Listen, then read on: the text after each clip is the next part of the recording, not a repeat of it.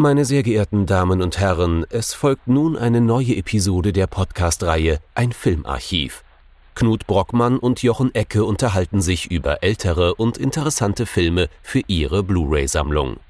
Wir wünschen gute Unterhaltung.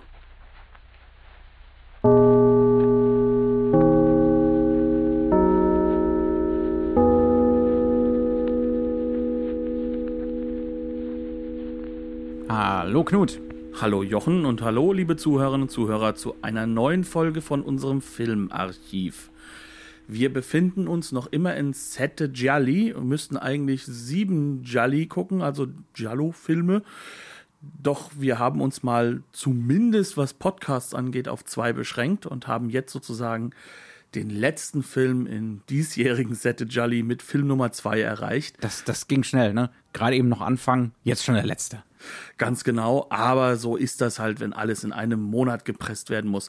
Was haben wir uns denn genau angeschaut, Jochen? Es soll heute gehen um eine etwas vergessene Perle. Das Giallo, um genau zu sein, um ein schwarzer Tag für den Widder. Italienisch Giornata Nera per l'Ariete. Schrecklich ausgesprochen. Ich äh, senke mein Haupt schwer von Schamesröte. Ähm, auf Englisch The Fifth Chord von Luigi Bazzoni aus dem Jahr 1971. Bazzoni ist ja so ein Spezi von uns. Ja, ist ein Film, dessen Filmwerk wir fast vollständig jetzt schon betrachtet haben, indem wir Auch seine, nicht schwierig, leider. Was nicht, leider nicht schwierig ist, weil wir seine zwei Jolly geguckt haben, die sozusagen das hauptsächliche Filmwerk ausmachen, was sich nicht in, sagen wir mal, Kurzfilmen beziehungsweise Dokumentarfilmen zeigt. Ähm, ja, und äh, wir waren bisher von jedem dieser Filme erstaunt. Und dass der zweite das jetzt nochmal schafft, nachdem wir das letzte Mal Spuren auf dem Mond hatten, das erfreut uns natürlich.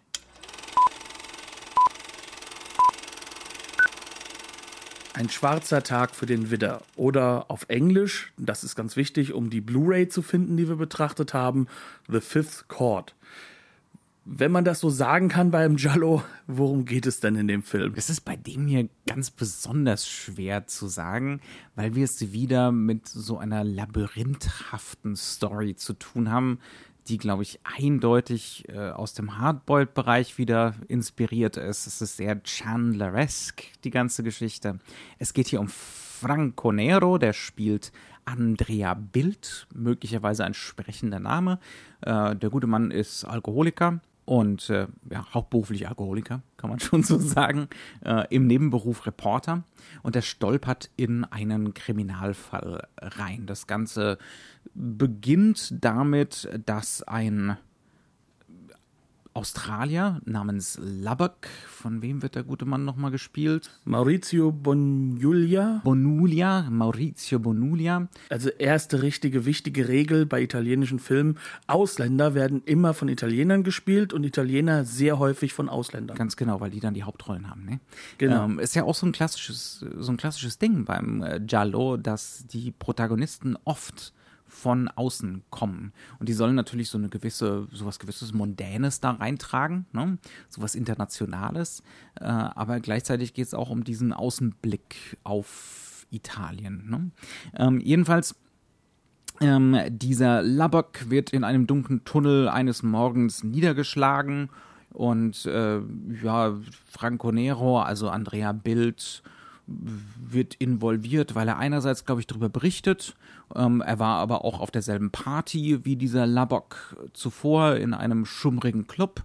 Und so nach und nach erwächst aus dieser ursprünglichen Tat, von der man als Zuschauer natürlich ausgehen kann, dass das sozusagen die Inciting Action ist, ein fehlgeschlagener Mord, so nach und nach entsteht daraus eine Mordserie, die klassische Giallo-Mordserie. Es wird, wer wird zuerst umgebracht? Ich Sophia Bini. Sophia Bini, äh, die Ehefrau eines äußerst wohlhabenden Arztes, äh, die eigentlich im Rollstuhl sitzt und eine ganz garstige Persönlichkeit ist. Ähm, dann wird der Chefredakteur von Andrea Bills Zeitung umgebracht. Dann eine junge Frau, mit der Labok kurzzeitig verlobt war und so weiter und so fort. Ja, also wir haben die, so ist es doch. Du guckst mhm. mich, du guckst mich erstaunt an. Nee, ich bin nur so erstaunt, äh, wie viele Morde das waren, weil, ja. weil die gar nicht mal so sehr im Zentrum mhm. stehen von dem, was wir so betrachten. Mhm. Das ist der einzige Hintergrund. Ich bin sehr erstaunt, wie viele Menschen sterben.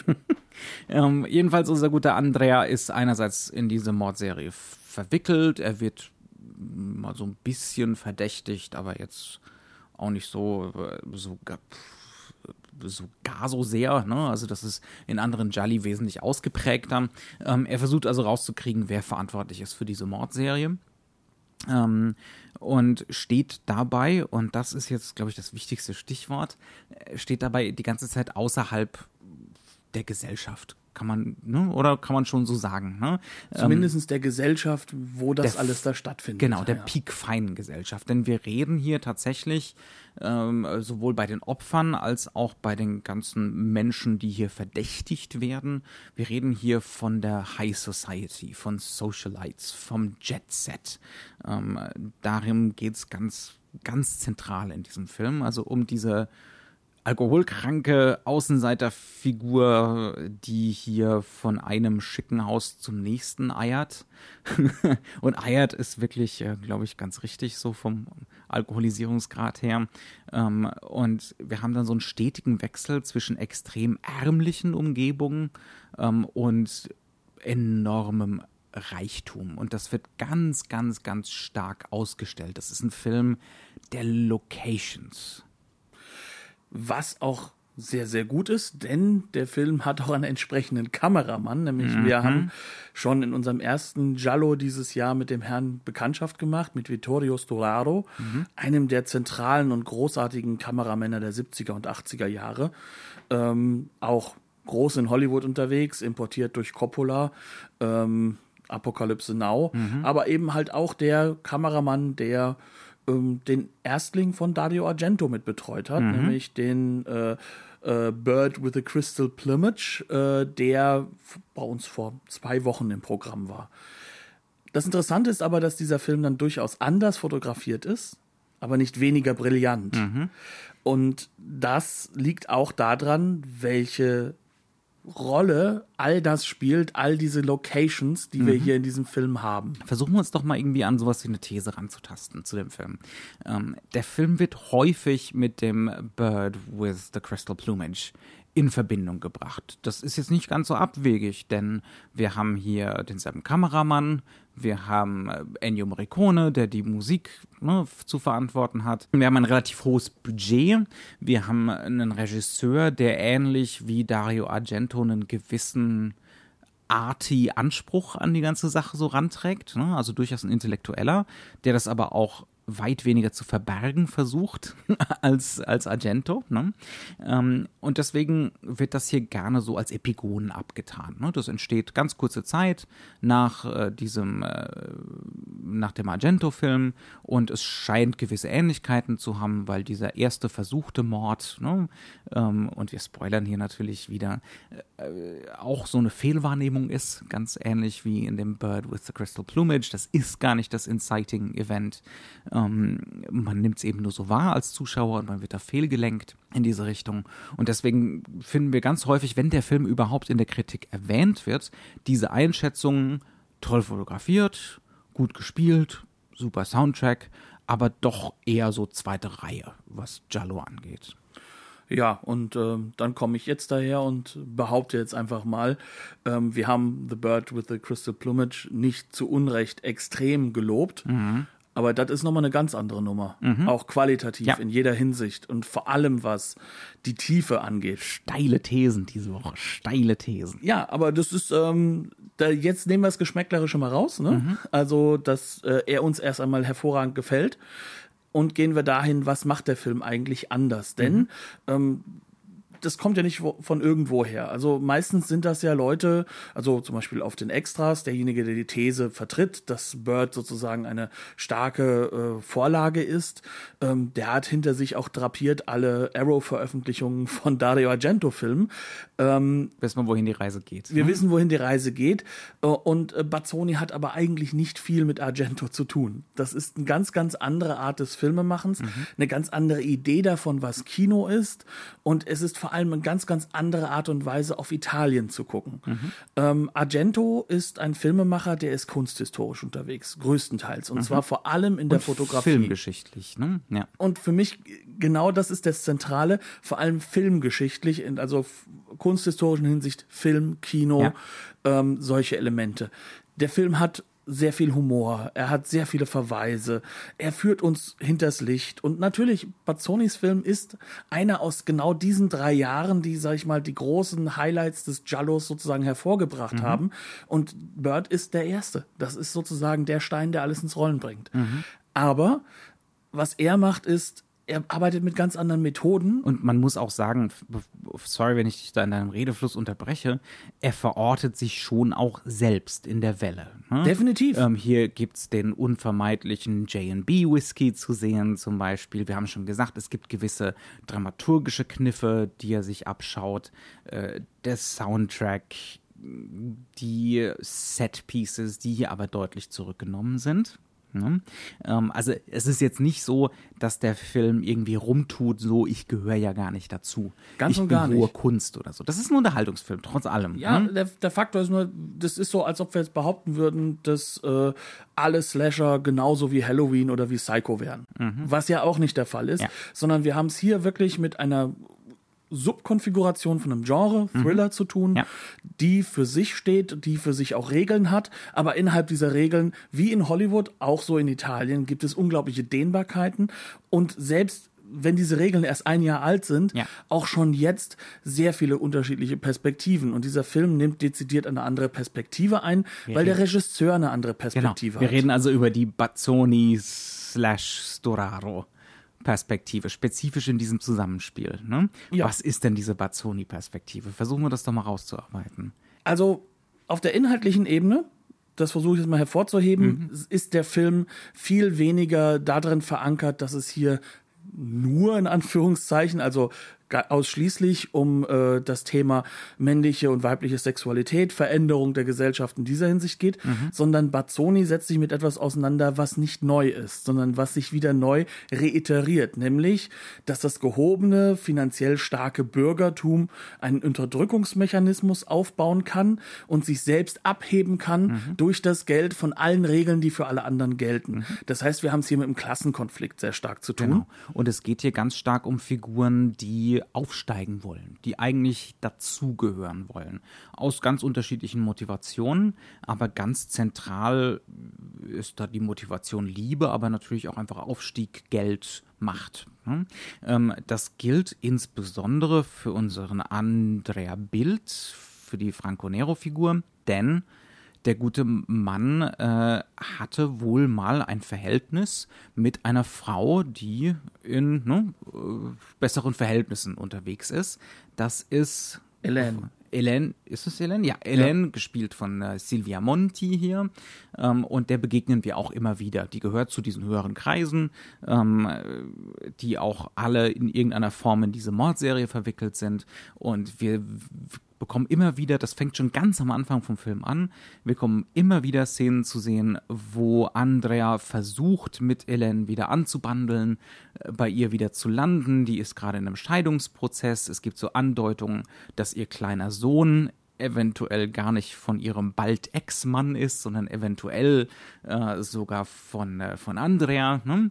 Ähm, aber er darf nicht rein. Das ist was, das der Film immer wieder durchexerziert. Einmal darf er offiziell in das Architektenhaus von Ellen rein. Ne? Ähm, das wird dann auch zelebriert.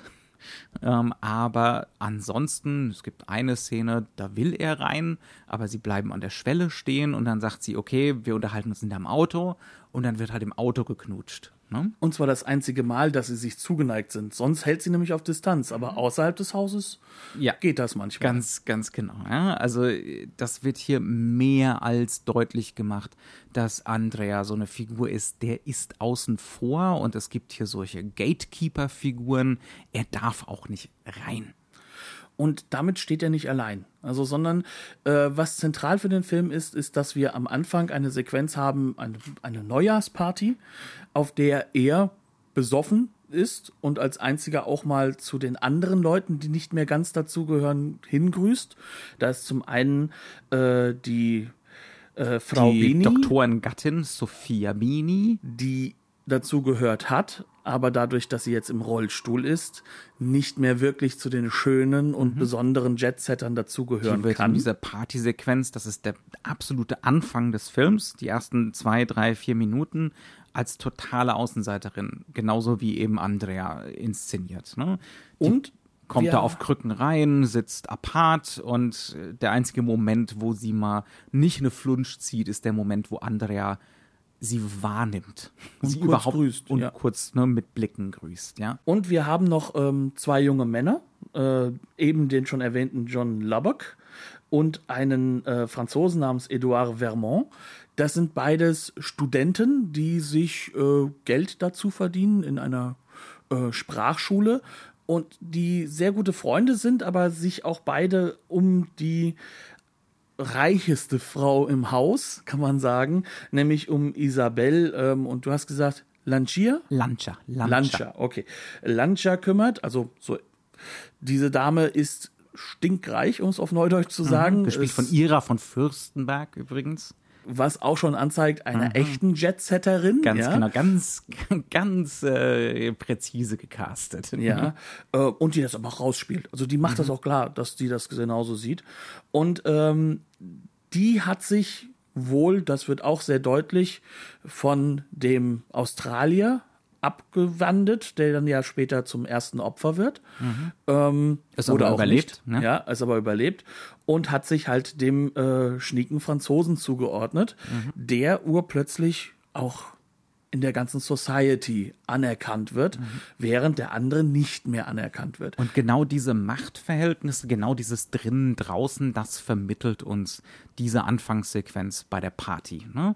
Also diese Anfangssequenz bei der Party ist eigentlich schon wieder so die Gebrauchsanweisung für den Film. Worum geht's hier eigentlich? Das Lustige ist oder das Spannende daran ist, hier wird nichts geredet. Das ist eine vollkommen stumme Sequenz. Die ist wirklich meisterhaft inszeniert und gefilmt, weil die uns schon die ganzen Verhältnisse der Figuren zueinander nur durch Raum, Bewegung, Blicke, Kamerabewegungen vermittelt. Und Licht. Und Licht, ja. Ähm, das ist fantastisch ausgeleuchtet. Das ist ein Club. Man weiß nicht genau, ob der so ist oder ob er so hergerichtet wurde. Ich tippe ja fast drauf, dass er so hergerichtet wurde. Hier versuppt alles im Schwarzen. Alles ist schwarz. Schwarze Ledercouch, die Leute tragen schwarz, ähm, das Licht ist gedimmt. Das heißt also, was Doraro dann hier macht, ist, er setzt nur Spots auf Gesichter. Du sagst so schön nur, die Gesichter bewegen sich, die Spots bleiben. Also Ja. das ist unglaublich gut gemacht. Ja, das ist völlig irre, vor allem weil die Kamera sich ständig bewegt. Das heißt, er kann nicht nur so Gemälde malen in festen Einstellungen, sondern das muss auch in Bewegung funktionieren. Das ist völlig irre und es ist natürlich auch so ein symbolhaftes, ne? diese Schwärze, dass die da, da im Prinzip nur so Schatten sind, die da durchwandern. Ähm, das hat natürlich nur einen symbolischen Gehalt. Der ist alles andere als subtil, als, so, als Gesellschaftsbild. Ähm, aber das ist das Erste, was wir mitbekommen. Das Zweite, was wir mitbekommen, hier hängen lauter so Girlanden von der Decke. Es ist nämlich Neujahr, ne? beziehungsweise Silvester. Und auch die werden dann eingesetzt, um schon Machtverhältnisse zu vermitteln. Und es gibt zum Beispiel eine Tanzfläche, die ist wie so ein Käfig. Ähm, beziehungsweise so ein, da wird sowas etabliert von drinnen und draußen. Ja. Ne? Wer auf der Tanzfläche ist, das ist die High Society. Wer nicht auf der Tanzfläche ist, wie zum Beispiel Andrea, wie zum Beispiel äh, die, die Doktorengattin, die im Rollstuhl sitzt, die sind eben ne, auch sprichwörtlich draußen aus dieser High Society und aus diesen Ist auch nicht Zusammenhängen. um, eng umschlungen, denn die anderen tanzen natürlich auch. Ja, die sind auch vom Sexuellen ausgeschlossen. Ne? Genau. Ähm, das ist auch was hochinteressantes. Andrea ist vom Sexuellen ausgeschlossen, weil er zu viel säuft mit den unausweichlichen Folgen, wie uns später so äh, in zwei Halbsätzen im Dialog klargemacht wird. Wobei er nur ausgeschlossen ist aus eben dieser Society, mhm. in die er ja aber eigentlich rein will. Ähm, was noch hinzukommt, und das ist vielleicht auch noch ganz wichtig zu erwähnen, dass ganz, ganz am Anfang auch nochmal der Mörder zu uns spricht. Und zwar schon in der Stimme, mhm. die wir jetzt schon kennen, weil, der in, weil das wurde in Bird ja das, das, das leicht säuselnde, das leise, flüsternde. Auch so vage Feminine, so ein bisschen. Ja, wo man nicht ja. weiß, ob es weiblich oder männlich ist, mhm. was genau offen gehalten werden soll. Die Sachen, die werden halt sozusagen etabliert und er macht gleich klar, er wird so und so häufig morden und mhm. das Ganze ist aus seiner Sicht alles logisch logisch und die Leute, die sterben, da geht es nicht darum, dass sie es verdient haben, sondern das hat auch ein erlösendes Moment. Mhm. Das heißt also, wir haben schon gleich so eine Art Gotteskomplex, der damit reinkommt. Mhm. Ähm, und damit macht er auch ein Thema auf, dass der Film nur ganz nuanciert mitfahren lässt, weil er das gar nicht so sehr in den Vordergrund heben will. Am Anfang haben wir das Gefühl, sollen wir mit darüber urteilen, ob diese Menschen leben sollen oder nicht. Wir dürfen nicht vergessen, das zweite Opfer ist jemand, der schwer verletzt ist. Die Frau kann sich nicht mehr richtig bewegen. Mhm. Die Frau leidet darunter. Ja. Es ist eine Befreiungsaktion. Aber das, ist nur, ja, ja, aber wirklich nur Anführungszeichen, aus ja, Sicht also des Mörders, ne? aus Sicht des Mörders. Ja. Aber auch das wird schon deutlich gemacht. Darum geht es eigentlich nicht, mhm. denn das es Judgment kommt aus der High Society. Ja ja. und nicht vom Mörder. Es, genau, die ist ja, also man gewinnt dann relativ schnell den Eindruck, sie soll erlöst werden, weil sie ausgeschlossen ist. Ne? Sie ist ja draußen sozusagen, so wie der Mörder. Wir sind mal wieder der Spoilercast. Ähm, also der Mörder identifiziert sich zum gewissen Grad mit seinen Opfern, sieht da kein lebenswertes Leben, ne, weil man aus, aus der High Society ausgestoßen wurde. Das ist so ein bisschen die Küchenpsychologie, die man sich jetzt zurechtlegen soll am Ende des Films und bringt deswegen die Leute um. Also dieses, dieses Klassenthema und diese Macht- und Klassenthematik, die zieht sich durch das ganze Ding durch. Ne? Und das Wichtige ist eigentlich, und das wird uns ganz am Ende klar gemacht, ist es trotzdem viel auch Rache und mhm. Frustration. Mhm. Komm, ja, kommen ja? wir gleich drauf zu sprechen. Wollen wir mal über dieses erste richtige Mord-Set-Piece sprechen? Ich würde sagen, wir haben noch eine Sache nicht fertig erwähnt, mhm. nämlich der zweite Bazzoni-Punkt. Was ist ja. noch Bazzoni? Und das ist ähm, auch, auch gegenüber dem, was Argento macht. Argento arbeitet sehr stark mit den Mitteln, dass wir nicht wissen, was ist subjektiv und was ist objektiv, mhm. während äh, Bazzoni noch einen weiteren Layer draufsetzt.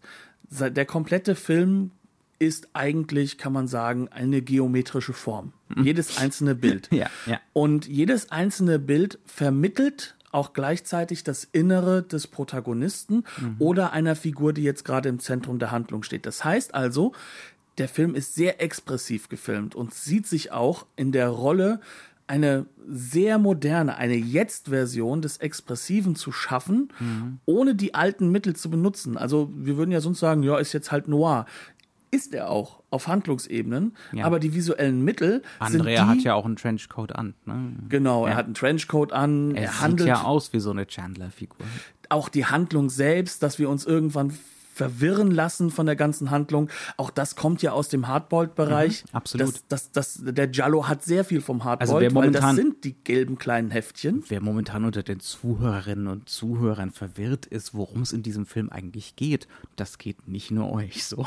Das geht uns ganz genauso. Das ist gewollt. Ne? Es ist eine labyrinthafte Struktur, ein Gesellschaftsgewebe, was nicht unbedingt immer Sinn ergibt, aber auf so einer Machtebene, auf so einer thematischen Ebene eben Sinn ergibt.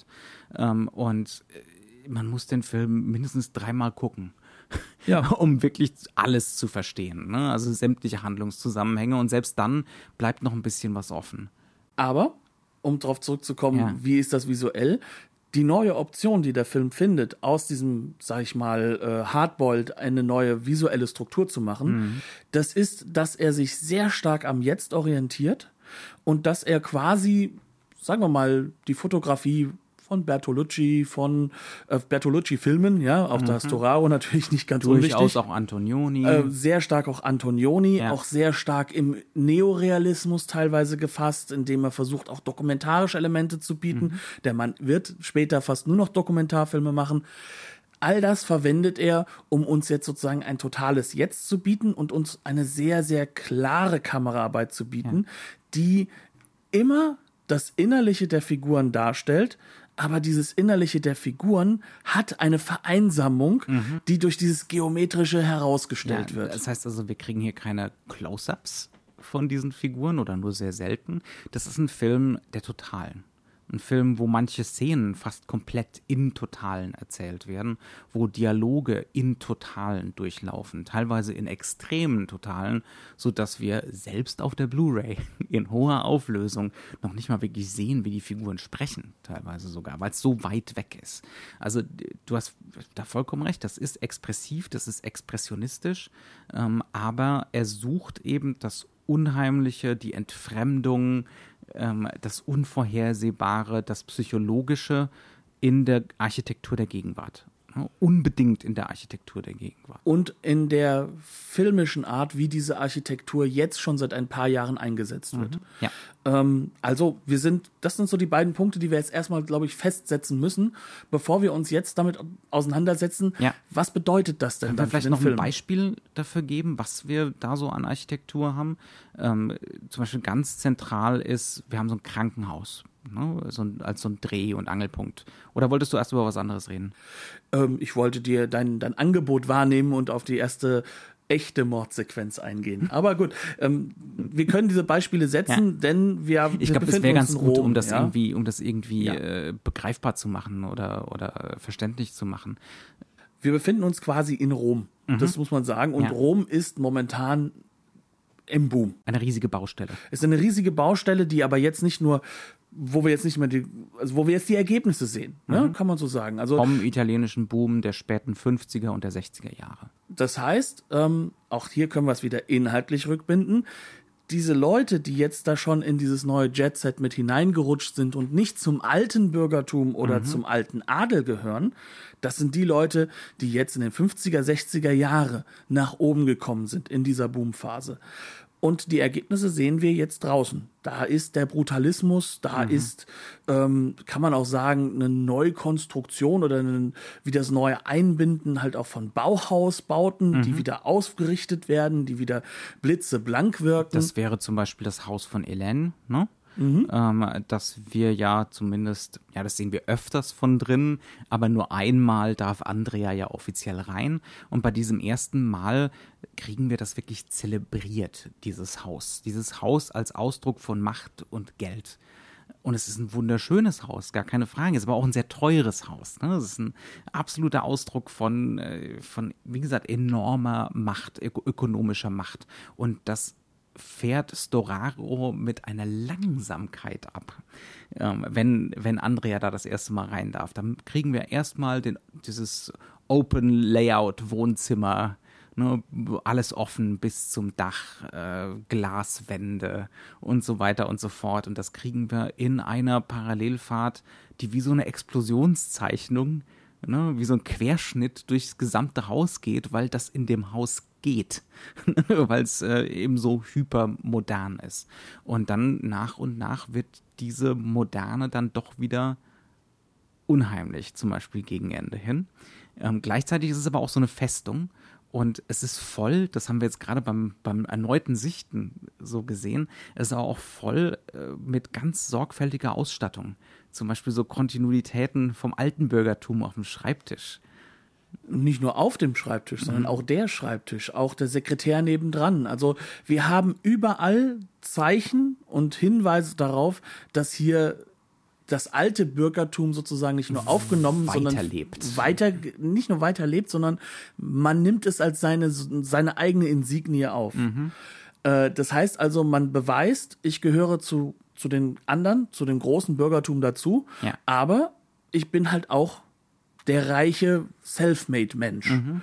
Das heißt also, es wird auch gleichzeitig das, das Moderne, das Jetzige ausgestellt. Ja. Diese Verbindung ist ganz enorm wichtig und die ist ja nicht, die kommt nicht von irgendwo her. Also das, gerade in Deutschland können wir das halt auch hervorragend beobachten.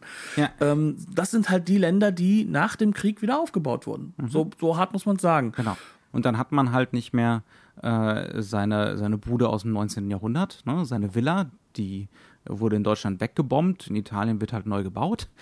Und dann hat man eben so ein Open Plan modernistisches Haus, aber es steht noch vom Opa der Globus auf dem Schreibtisch und es ist noch der alte Sekretär. Ne? Diese Insignien der Macht, die sind immer noch da. Jetzt könnte man uns natürlich vorwerfen, naja, mein Gott, also das jetzt halt, das hat halt der Setdesigner so gemacht. Aber der ganze Film ist unglaublich sorgfältig ausgestattet. Es ist völlig irre, ähm, wie präzise. Also zum Beispiel in Andreas Wohnung, die ist so ein als bestimmt auch als Fortsetzung von diesen ganzen nouvelle-vagistischen Wohnungen im Film. Alles mit Reißzwecken an der Wand. Äh, das, was mal gerahmt wurde an Bildern, wurde nie aufgehängt, sondern steht da nur so rum. Ne? Ähm, also dieses Provisorische, ne? dieses Heimatlose. Ja, keine, genau, ja, keine Kontinuität. Ja. Kein Papa und kein Mama ja. und vor allem auch keine Zukunft. Ja. Ähm, und bei allen Mächtigen, die Mächtigen kriegen immer ähm, die absolute Moderne reingeknallt. Zum Beispiel der Chefredakteur vom Blatt äh, bei dem Andrea arbeitet, der hat so eine völlig irre, ultramoderne 70er Jahre Lampe im Hintergrund stehen. Ne? Das sind so die Machtinsignien, ne? so die, die, die klar und deutlich sagen sollen, hier, ich habe die Kohle. Ich habe die Kohle für, das, für den Design-Scheiß. ja. Und ich lebe in einem Umfeld, das auch modern gebaut ist. Also mhm. heute sagen wir so Brutalismus, oh Gott, wie hässlich, wie ja. speckig, wie schrecklich.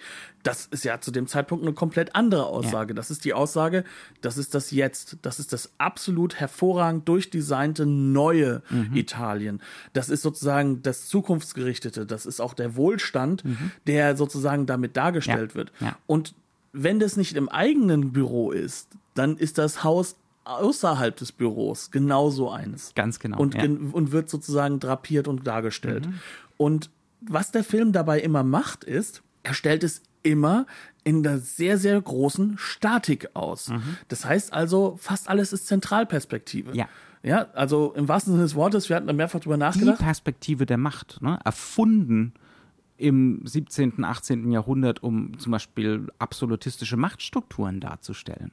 Ne? Das, das Schloss zum Beispiel. Mhm. Ähm, ähm, ne, Man schaue vielleicht dazu Barry Lyndon von mhm. äh, Stanley Kubrick, ja. der das herausragend ja. ausstellt. Ja.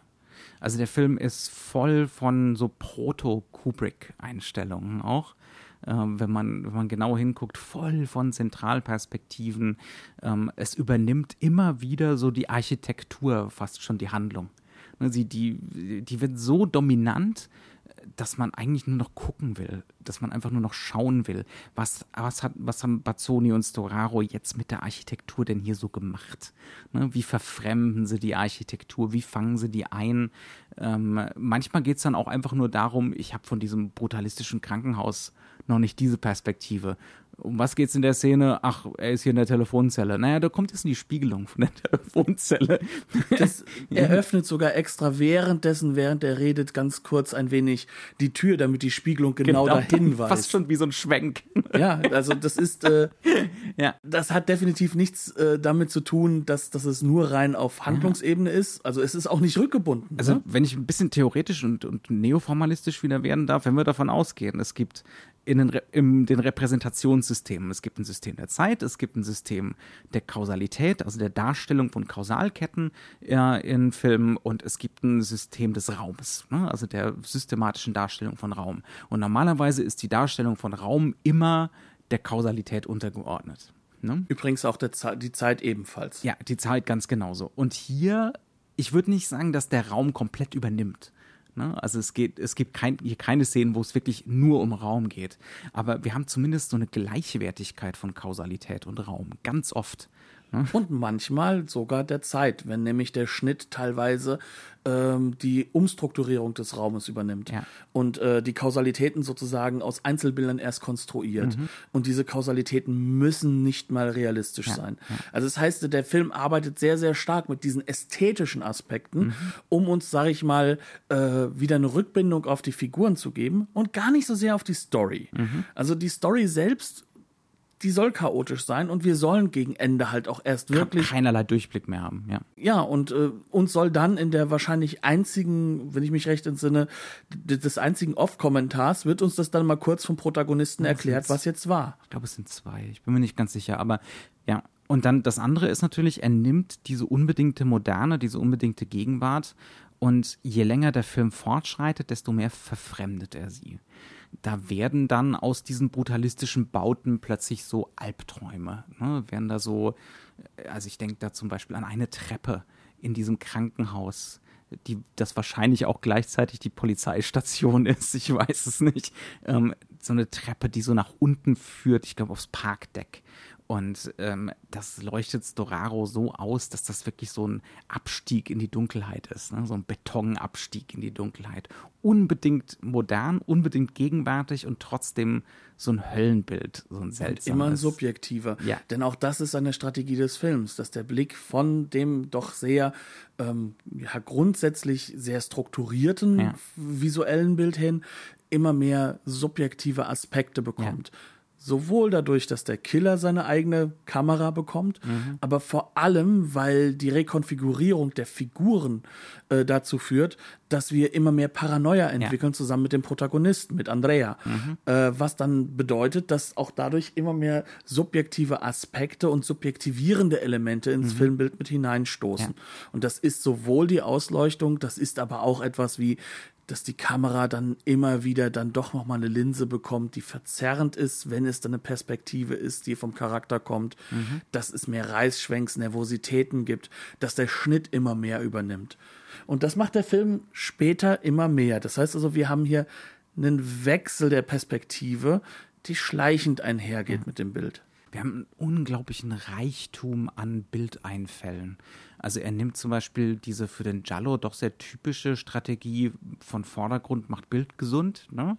Ähm, dass er in die Unschärfe, in den Vordergrund irgendwas reinstellt. Aber meistens Auf ist Neudeutsch von mir genannt Gelash, das Gelash. ist dann die hessische Variante. ja. um, ähm, und normalerweise erkennt man dann ja noch trotzdem, was das ist. Aber Storaro geht weiter der schiebt das Ding dann so nahe an die Linse dran, dass man nur noch erahnen kann. Das wird abstrakt, ne, was das für ein Objekt ist. Man hat vorher gesehen, okay, hier hängen die Girlanden von der Decke, wird wahrscheinlich eine von diesen Girlanden sein. Dann sind es manchmal Spiegel oder spiegelnde Oberflächen, äh, die so in die Unschärfe reingesetzt werden und die dann die Figuren doppeln auf so eine seltsame, verfremdende Art und Weise. Es gibt ganz viele Lamellen, ganz viele innere Rahmungen, die auf diese Art und Weise genutzt waren. Sehr häufig so ganz kleine Aspekte, wo man das Gefühl hat, da haben sie vielleicht ein Stückchen Papier an die Ecke der Linse gelegt. Ja, ja. Ähm, dadurch wird es nur unschärfer und weißlicher an einer Stelle. Ja, so eine, einfach nur so eine, so eine Störung des visuellen Felds. Ne? Genau darum geht es, dass es stört und man weiß nicht genau, was habe ich da gerade im Auge. ähm, oder dann eben so andere Sachen, wo auch wieder die, die Architektur verfremdet wird. Das ist, glaube ich, auch auf diesem Parkdeck. Und das sind so Milchgläser. Und äh, er stellt also Bazzoni und Storaro stellen ein Auto in den Vordergrund und die Figuren hinter das Auto und sie stellen Lampen hinter das Milchglas, sodass das Ganze so eine Gegenlichtaufnahme, so einen Scherenschnitt ergibt. Und die Milchgläser sind so durchtrennt von Gitterstäben. Und die Gitterstäbe werfen dann einen Schatten bzw. spiegeln sich im Lack des Autos. Und die Kamera fährt näher ran, sodass plötzlich die Gitterstäbe sich direkt im Lack fortsetzen und sich so durch das Bild mhm. ziehen. Man kann es wirklich schwer jetzt so verbal beschreiben. Man müsste es eigentlich vor sich sehen. Aber es gibt Wir laden völlig, ein, sich den Film anzugucken. Ein völlig irritierendes Bild, wo Vorder- und Hintergrund miteinander verschmelzen, äh, seltsame Diskontinuitäten und Kontinuitäten entstehen, kaputte Geometrie, die schwer zu erfassen ist. Und dann natürlich das sprichwörtliche Gefängnis natürlich auch. Ne? Ähm, also es ist irre. Es ist wirklich irre. Der Film hat sogar die Ridley Scotts Lieblingsding Partikel in der Luft. In dem Fall sind es irgendwelche Samen, die durch die Luft fliegen. Ne?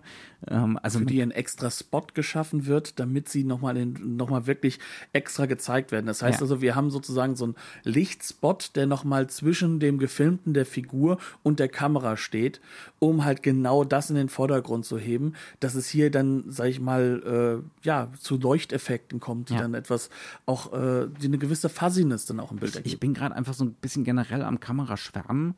Das ist vielleicht jetzt so für den Zuhörer nur so bedingt hilfreich. Aber ich muss es trotzdem jetzt an der Stelle irgendwie anbringen, was auch super toll ist an der Kameraarbeit hier. Hier wird nur geschnitten, wenn es wirklich nötig ist. Hier wird so viel in einer gemacht. Also es dem wechselt widerspreche natürlich. ich. Dem widerspreche ich. Und zwar ähm, wechselt er den Modus. Genau, Und ja. zwar dann aber ganz rabiat. Ja. Und dann haben wir Jump Cuts, dann haben wir herausgenommene Frames, um, um die Härte von Von Brutalität Schlägen. von Schlägen Übrigens auch ein Trick, den Ridley Scott übernommen hat. Ja, und dann haben wir aber auch so Sachen drin, ähm, dass zum Beispiel halt einfach Mordsequenzen ganz glasklar noch ähm, Großaufnahmen oder, oder Nahaufnahmen von den Figuren darstellt oder von dem Gesicht der Figuren. Die haben gar keinen Hintergrund. Die sind einfach reingeschnitten und die, die lösen sich aus dem Filmbild dessen, was da ist, raus. Und danach wird das halt erst übernommen wieder, dass das wieder rückgebunden wird an die Sache, wo wir uns gerade befinden. Der Film kann an manchen Stellen ein abstrakter äh, Film werden, der komplett über, äh, über Montage funktioniert. Ja. Und die Montage rhythmisiert auch den Film. Also das ist halt immer dann, wenn es notwendig wird, benutzt er das Mittel, Ja. was er kann. Und er und, und Bazzoni hat für jeden dieser Fälle einfach absolute Spezialisten dabei. Ich würde sogar fast sagen, Bazzoni und Storaro arbeiten noch mehr in Sync als äh, Storaro und Argento. Ich glaube, da ist noch mehr so, äh, so oder es ist was, ja, vielleicht ist es auch einfach anders. Es ist einfach eine andere Form von Regie. Ja. Die Regie von, äh, von, von Dario Argento ist viel, viel mehr Mise en scène. Äh, äh, Argento ist ein Meister der Mise en scène und der Drapierung von verschiedenen Figuren in einem Raum, um dann halt die Gewaltexzesse, die Farbexzesse hervorzuheben.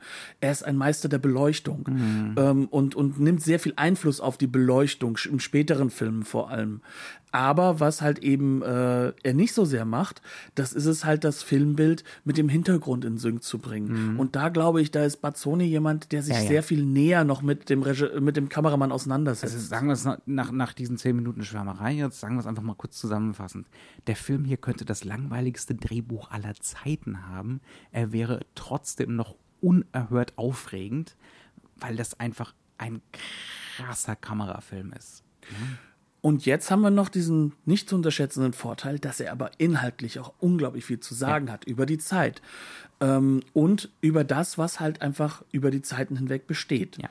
nämlich Klassenungerechtigkeit und auch Klassenkampf, der jetzt wieder aufkommt. Denn wir befinden uns in den 70er Jahren. Der Boom ist vorbei und das merkt gerade jeder. Es sieht zwar alles shiny und schön aus, aber die Jobs sind nicht mehr da. Und es ist glasklar gemacht, dass manche Gruppierungen nicht mehr so interessant sind für diejenigen, die sich festgesetzt haben. Alle, die hier außen vor sind in diesen ganzen Rollen, das sind Studierte oder Studierende.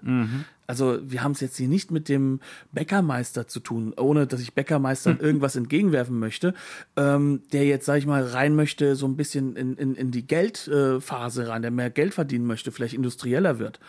Nein, hier haben wir es mit denen zu tun, die quasi in den 60er Jahren dieses Versprechen einer intellektuellen Befreiung mitgenommen haben und sie merken, nee, die Blöcke sind woanders. Ja. Die Seilschaften sind da. Sie nennen sich nur jetzt Jet Set und sind jetzt cool und werden mit Kameras verfolgt.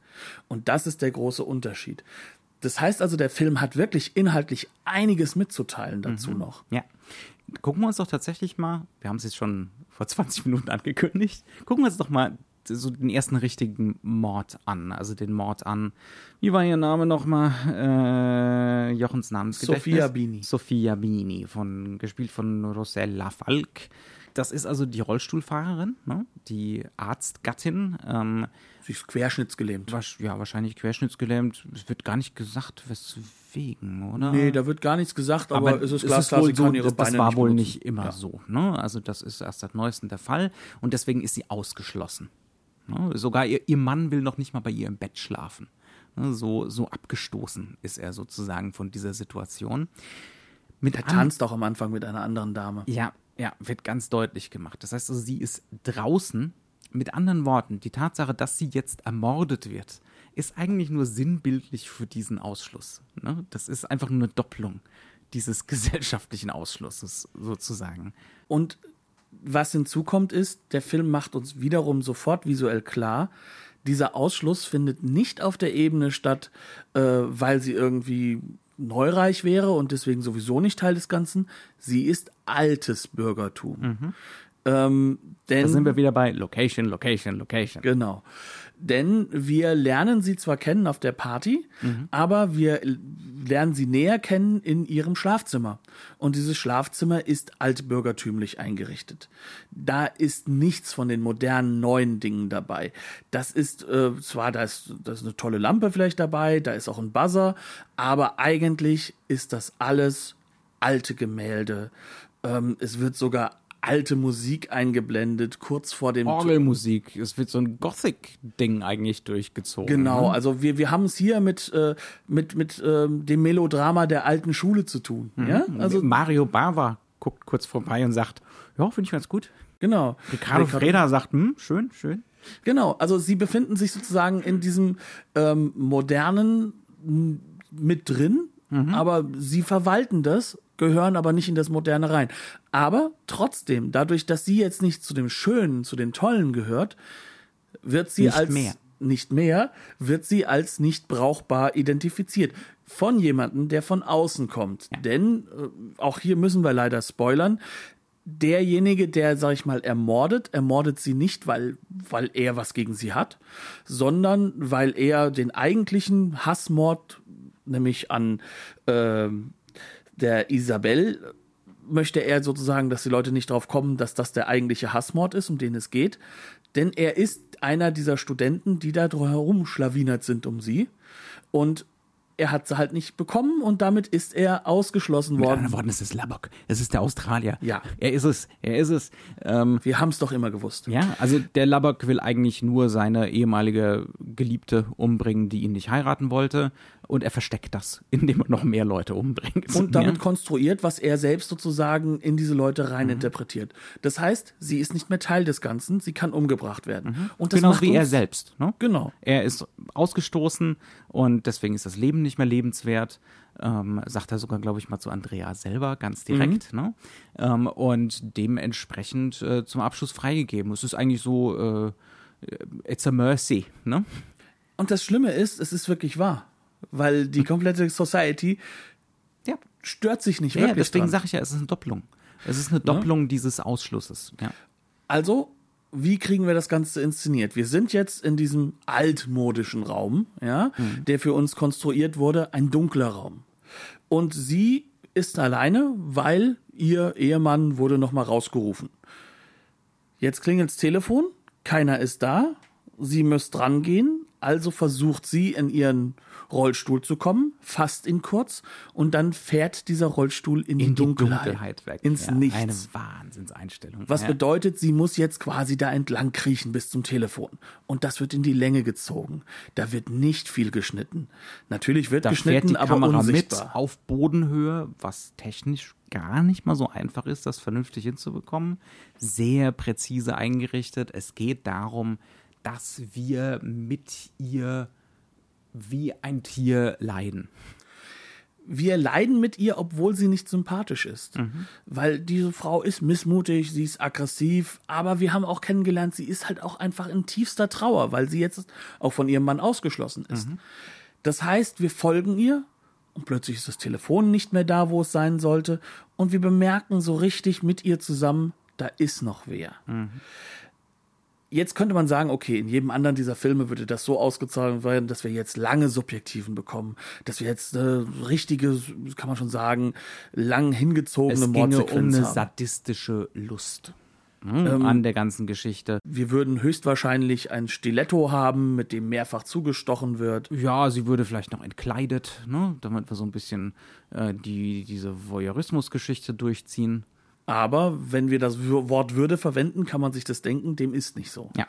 Sondern was wir mitbekommen vom Mörder, ist eine kurze Einstellung von zwei Händen, die aus der Dunkelheit herausragen und sich um ihren Hals fassen, sie zu Tode wirken und dann auf brutalste, aber unglaublich schnelle Art und Weise die, ähm, Treppe die Treppe runterschmeißen. Ja und sie ist sofort tot. Und das ist wahnsinnig schmerzhaft anzusehen alles. Es ist echt, es ist hoch ästhetisiert.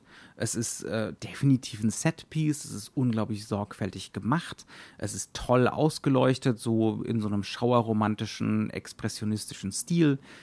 Es ist eine Wahnsinnssequenz, aber es ist keine, die so unmittelbar man mit klassisch Giallo assoziieren würde. Abgesehen natürlich von den Handschuhen. Ne? Aus genau den Gründen, die wir gerade eben genannt haben.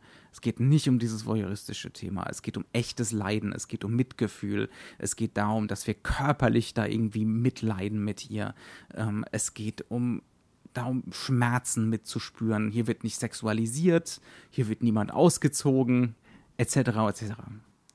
Und das bedeutet am Ende des Tages, wir haben hier plötzlich eine Mordsequenz, die uns ganz klar deutlich macht, so einfach ist das hier gar nicht. Mhm. Und die und, uns auch und deutlich so zieht macht, sich das durch, ne? ja. durch, die, äh, durch die äh, Mordsequenzen des Films. Und die uns deutlich macht, es geht immer um das Opfer. Mhm. Es geht eigentlich nie um den Täter. Ja. Das geht so weit, dass unser Hauptcharakter schon längst weiß, wer der Killer ist, aber wir schon beim nächsten möglichen potenziellen Opfer sind, weil der Film sich gar nicht dafür das, die Zeit nimmt, sozusagen daraus jetzt etwas zu machen, dass wir überhaupt wissen, dass dass der Protagonist auf dem Weg ist, um, um das letzte Opfer zu retten. Mhm. Das heißt also, die klassische Methodik, die da einhergehen würde, sozusagen diese Rescue-Situation, ja. diese zeitliche Verdichtung, die findet nicht statt. Ja. Das ist nämlich dem Film viel weniger interessant als die Opfer und warum sie innerhalb des Kontexts dieser Jet-Set-Welt nicht mehr existieren mhm. können oder nicht dazugehören können. Mhm. Und das ist natürlich das Gegenteil von dem, was Dario Argento macht. Ja. Auch wenn seine Killer und, und auch seine Morde definitiv nicht den gleichen Status haben wie bei anderen Jolly. Also die Martino noch viel mehr ist das den, nicht. den Sadismus genau. rausspielen und solche. Und, und teilweise auch ganz explizit den Frauenhass ausspielen. Ne? Genau. Ähm, ja, was er zum Beispiel auch sehr geschickt macht, ähm, und da könnte man ja auch wieder so sagen, oha, oha, das ist ja ganz so ähnlich wie bei Argento. Es werden hier ganz viele Parallelen zwischen dem Killer und unserem Protagonisten hergestellt. Ne?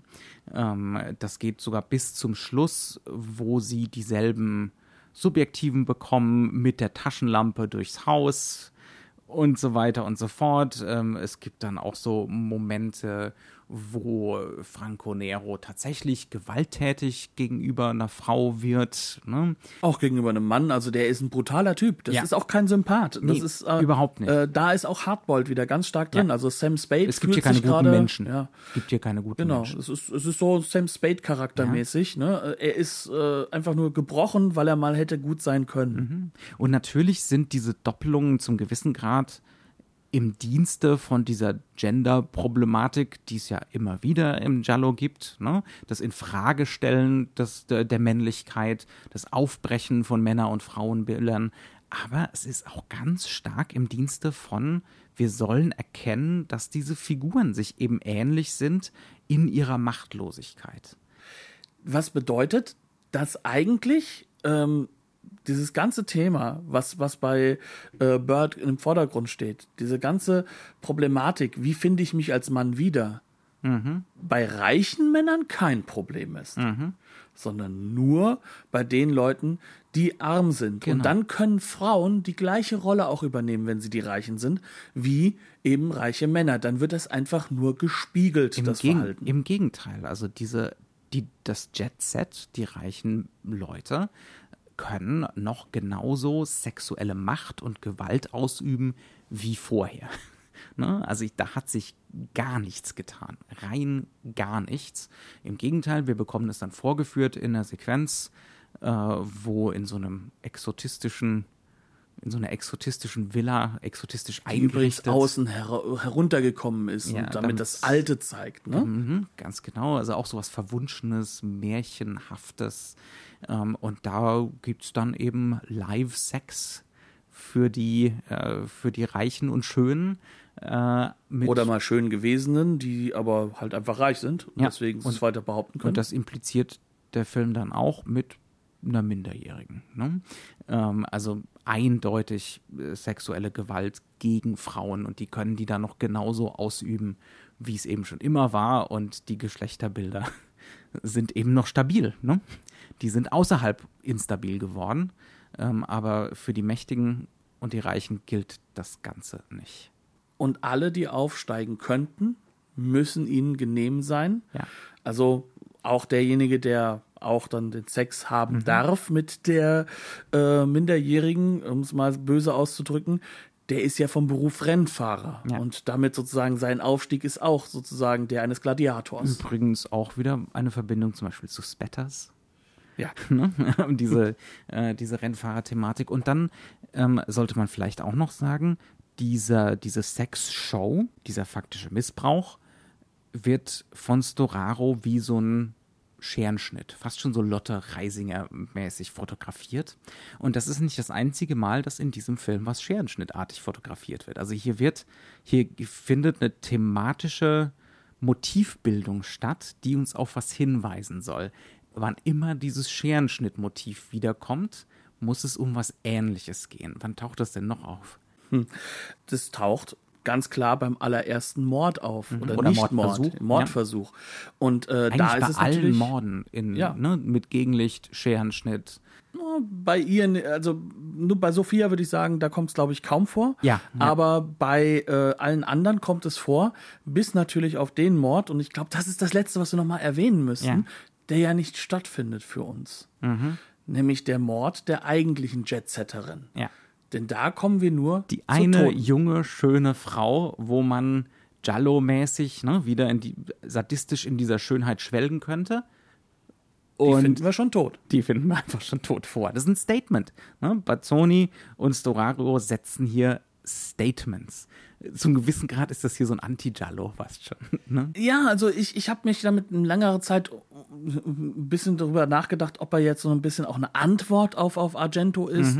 Äh, ich würde sagen, jein, äh, so im schönsten Ja. Sinne. Ich glaube, das ist schon auf Augenhöhe. Beide Filme sind fantastisch auch, Ja. muss man sagen. Also die sind auch handwerklich hervorragend getaktet. Das ist alles auf den Punkt gebracht. Sind auch hochklassige Produktionen. Ne? Das, ist kein, das sind keine kleinen, schmutzigen Filme. Genau, also das ist nicht so ein Martino, der das Geld gerade so mit seinem äh, Bruder noch so zusammengekratzt kriegt. Ähm, aber was vor allem wichtig ist, ist bei dem Film, er will halt einfach eine andere Form der Erzählung finden innerhalb des definitiv von Argento gesetzten Rahmens. Ja. Und äh, das macht ihn halt auch sehr besonders, wie ich finde, Mhm. und auch sehr spannend, weil dieser einzeln gesetzte Rahmen ähm, ein Kommentar ist auf das, was Argento als erster aufs Tableau gebracht hat. Mhm. Und eigentlich ist das eine Antwort, die ohne Argento dann doch nicht mehr denkbar ist. Ja, und das ist ja auch das, was Giallo so wahnsinnig spannend macht. Man kann die Filme nicht für sich denken. Man muss Giallo eigentlich als Serie denken. Ne? Die gelbe Serie, nicht mehr die schwarze. Ja, ganz genau. Ja. Das sind keine einzelnen Filme. Ähm, Und man, man versteht sie auch nur bedingt, wenn man sie für sich stehend guckt. Genau. Gut, ich denke, wir haben jetzt ein paar Spotlights gesetzt. Aber zu wenige, zu wenige. Es ist ein, ist ein toller Film. Der, die Entdeckung lohnt sich sehr. Ich würde behaupten, es ist einer der besten Giallos, aber auch einer der besten italienischen Filme der 70er Jahre, die ich jemals gesehen habe. Das ist Uiuiui. der reine Hammer. Also, und, und ich liebe das italienische Kino der 70er Jahre. Ähm, was nur sagen soll, diese Blu-ray oder auch der Film sind eine Entdeckung wert. Mhm. Wir haben natürlich die Arrow Blu-ray geguckt, die vor kurzem erschienen ist, vor ein paar Monaten, noch relativ neu. Das ist die übliche Arrow-Disc. Natürlich nicht das Super Deluxe-Treatment wie bei den Argentos, aber pff, genug. Ne? Ähm, teilweise sind die Aussagen in den Videos, in den Extras ein bisschen zwiespältig. Ja, Argento ist halt noch besser. Arge- Argento ist halt einfach besser. Weil Argento ist der Beste. Und das ist halt, da kommt, also nicht, dass wir da gegen Argento sprechen wollen, es geht um den Fandom, der da deutlich ähm, ausbricht, gerade bei den Leuten, die dann Kommentator Und vielleicht einfach ein sind. bisschen den Blick verstellt. Genau. Vor allem, weil dieser Film hier vielleicht nicht unmittelbar so knallt wie so ein Argento, ähm, sondern auf, einer, auf anderen Ebenen funktioniert. Ne? Und was halt ganz stark ist, er hat natürlich keinen einzigen mäßigen Schauspieler. Ja, Die Schauspielführung ja. ist natürlich auch nochmal besser. Deswegen wirkt der Film auch weniger wie ein Giallo, weil dieses wahnsinnige, Es ist ein bisschen mehr gediegen. Ne? Es Genau. Ist, es hat weniger so, es hat weniger so einen Euro-Trash-Faktor. Ne? Der ist eigentlich gar nicht. eigentlich gar nicht vorhanden. Ja. Gut, deswegen, wir würden sagen, schaut euch den Film an. Es ist für uns eine mega Entdeckung gewesen. Ähm, bleibt uns auch gerne gewogen. Wenn ihr wollt, guckt euch auch andere Podcasts an, die den Sette Jolly verfolgen, die Abspanngucker zum Beispiel, mit denen wir auch eine schöne Folge über einen Martino-Film aufnehmen durften. Und dementsprechend bleibt uns gewogen. Herzlichen Dank fürs Zuhören. Bis zum nächsten Mal und tschüss. Bis dann.